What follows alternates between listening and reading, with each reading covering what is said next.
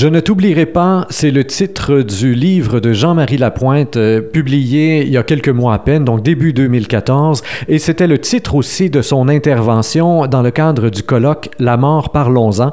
Je suis avec lui présentement pour revenir donc sur cette série de rencontres qui ont euh, marqué sa vie, changé sa vie et qui l'accompagnent encore aujourd'hui. C'est une des phrases qui est revenue le plus souvent au cours euh, de sa conférence. La mort met fin à une vie, mais pas à une relation. C'est le cœur, je pense, de ce que vous avez voulu partager avec les gens aujourd'hui. Oui, et c'est euh, de Marie de Henzel euh, que j'ai pu euh, prendre cette phrase-là. Marie de Henzel, euh, Joanne de Montigny, c'est des femmes euh, inspirantes euh, dans le bénévolat que je fais pour l'accompagnement de fin de vie. C'est des mères, c'est des gens qui, qui font ça dans leur vie de tous les jours, alors que moi, je fais ça de façon aléatoire et à temps partiel. Mais je suis habité par, par cette cause-là, par cet élan-là qui, qui est dans mon cœur depuis plusieurs, plusieurs années. Et justement, dans les rencontres que j'ai pu faire depuis une quinzaine d'années, je peux nommer quelques noms, Johanna Comtois, Laurent Pilon, euh, Timothée Gabriel, euh, Sacha Duplessis. C'est des êtres qui m'ont profondément marqué, qui habitent mon cœur encore aujourd'hui, et des jeunes adultes, des jeunes adolescents qui ont vécu à la vitesse de la lumière, puis qui ont laissé dans leur sillon des traces, j'allais dire, éternelles. C'est une des particularités de votre témoignage et pour les auditeurs qui n'étaient pas là présents sur place, il faut savoir que le bénévolat que vous faites, les gens que vous accompagnez et qui sont présentement en fin de vie ou qui étaient en fin de vie, ce sont des adolescents. Vous collaborez avec le euh, donc pour des jeunes enfants, des adolescents, euh, donc des deuils à chaque fois qui sont assez particuliers. Il y a quelqu'un dans la salle qui vous l'a demandé d'ailleurs, comment est-ce que vous faites pour vivre vos propres deuils à chaque fois? Euh, est-ce que on, on avait hier quelqu'un qui nous parlait des deuils complexes dans le du colloque, les deuils complexes, et entre autres là-dedans, mais il y a les deuils cumulatifs. Quand, quand, tout à coup on a une série de deuils qui arrivent trop vite, là. Est-ce que vos deuils, vous les considérez comme des deuils qui sont encore sains, aidants et, qui vous aident à approfondir la vie, ou si à un certain moment ça devient pas, donc si ça n'a pas l'effet de deuil cumulatif qui, est comme l'eau qui nous monte un peu au-dessus de la bouche, là? Mm-hmm. Non, absolument pas. C'est euh, des deuils euh, qui sont très sains, qui sont très aidants qui sont nourrissants. Puis j'inclurais peut-être un des deuils les plus pénibles que j'ai eu à faire, qui est la, mort de ma mère, qui est, qui est, arrivée en 91. Donc faites le calcul, ça fait quand même 23 ans. Ça va faire 23 ans cet été. Et le deuil, c'est une vie. Et des fois, des gens vont dire, oh, j'espère un jour guérir de mon deuil. Mais pourquoi parler d'une guérison? Est-ce que c'est une maladie, ça, être en deuil? Moi, je pense pas. Ça fait partie de la vie. Donc, accueillons le deuil comme on va accueillir euh, une peine d'amour, comme on va accueillir une déception, comme on va accueillir une perte d'emploi. Le deuil fait partie de la vie. Il est omniprésent. Il est là à tous les jours. Donc, de quelle façon qu'on traite le deuil? Je pense qu'il y a une corrélation entre la façon qu'on regarde la mort ou les deuils et la façon qu'on vit notre vie. Moi, j'ai l'impression qu'on est beaucoup plus, on est pleinement vivant dans notre vie en ayant conscience de la mort puis en accueillant le deuil, pas à coup de tape d'en face, mais avec beaucoup de bienveillance, beaucoup de douceur. Vous avez évoqué euh, dans le début de votre réponse le deuil de votre mère. Vous étiez dans la mi-vingtaine. Ça a été l'élément déclencheur. Ça a été une claque. Ce deuil-là n'a pas été vécu sereinement, spontanément. Là. Il y a eu un apprentissage. Et, mais mais c'est le deuil qui vous a mis en marche. Avec le recul, vous êtes capable de voir cet événement-là vraiment comme quelque chose de bon. Pas nécessairement d'agréable, mais de bon dans votre vie?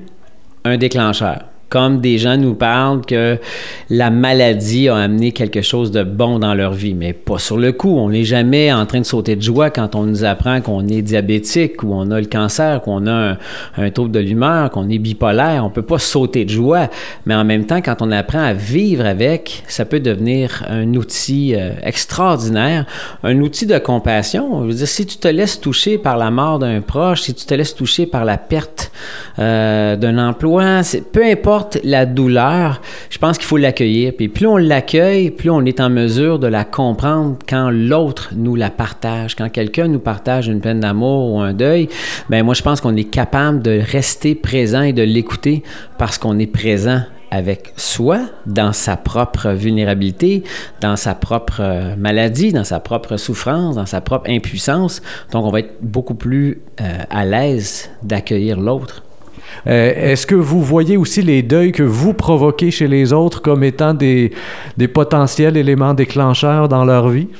c'est clair que euh, je suis loin d'être parfait, puis je, vois bien des fois la, peine, la déception ou euh, les blessures que je peux infliger aux autres. Je le, je le, vois, je le réalise, puis ça m'attriste profondément. Donc, j'ai un bout de chemin à faire là-dedans aussi pour euh, accepter, tu sais, la prière de la sérénité qui dit euh, Mon Dieu, donnez-moi la sérénité d'accepter les choses que je ne peux changer, le courage de changer les choses que je peux et la sagesse d'en connaître la différence. Une prière que j'ai apprise très, très jeune parce que c'était quasiment l'hymne national des alcooliques anonymes, puis j'assistais à beaucoup de meetings avec mon père.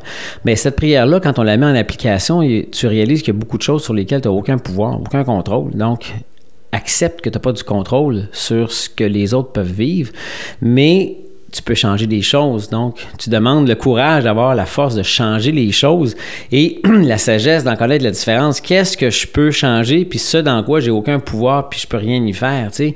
le Dalai Lama a dit quelque chose de vraiment intéressant qui disait, bon, si tu fais face à, un problème, puis il y a vraiment une problématique grave, bon, ben s'il y a une solution, il n'y a pas de problème.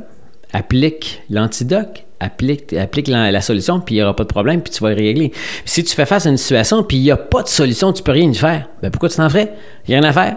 Fais-toi-en pas. C'est plein de sagesse, effectivement.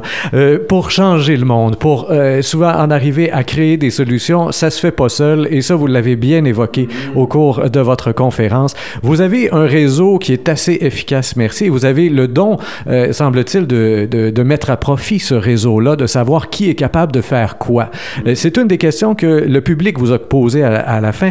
Comment, comment se fait-il que votre réseau ne semble pas s'essouffler, que la même personne va accepter euh, donc de se mettre au service d'un enfant qui est sur le bord de mourir, euh, alors que, euh, bon, spontanément, on n'est pas nécessairement à l'aise avec l'idée de fréquenter un enfant en phase terminale. Ben, je pense que c'est une question de donner et de recevoir. Par rapport au don de soi, j'ai l'impression qu'on reçoit beaucoup et on reçoit parfois peut-être même plus que ce que ça nous coûte comme investissement en temps, en argent, en énergie, en émotion.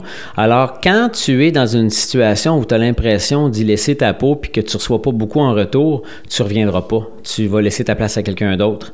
Par contre, quand tu donnes un peu de ton temps, un peu de ton argent, mais tu as l'impression de recevoir mais tellement c'est pas épuisant. Tu reçois plus pour ton investissement. Parler à n'importe quel planificateur financier qui va dire si je reçois plus de dividendes de ce que ça m'a coûté, la chose va bien en maudit. Ben, c'est la même chose avec les émotions, c'est la même chose avec le don de soi. Moi, j'ai l'impression que je reçois tellement plus, donc j'ai jamais l'impression de m'épuiser. J'ai toujours l'impression de recevoir tellement que j'ai envie de continuer, tout simplement. Je ne t'oublierai pas. C'est le titre du livre, donc publié par Jean-Marie Lapointe et le titre de son intervention aujourd'hui dans le cadre du colloque La mort, parlons-en. Monsieur Lapointe, merci beaucoup pour euh, votre euh, temps et votre disponibilité. Chers auditeurs, quant à vous, comme toujours, je vous invite à faire circuler cette entrevue sur Facebook, Twitter et autres réseaux sociaux. Au microphone, Rémi Perra.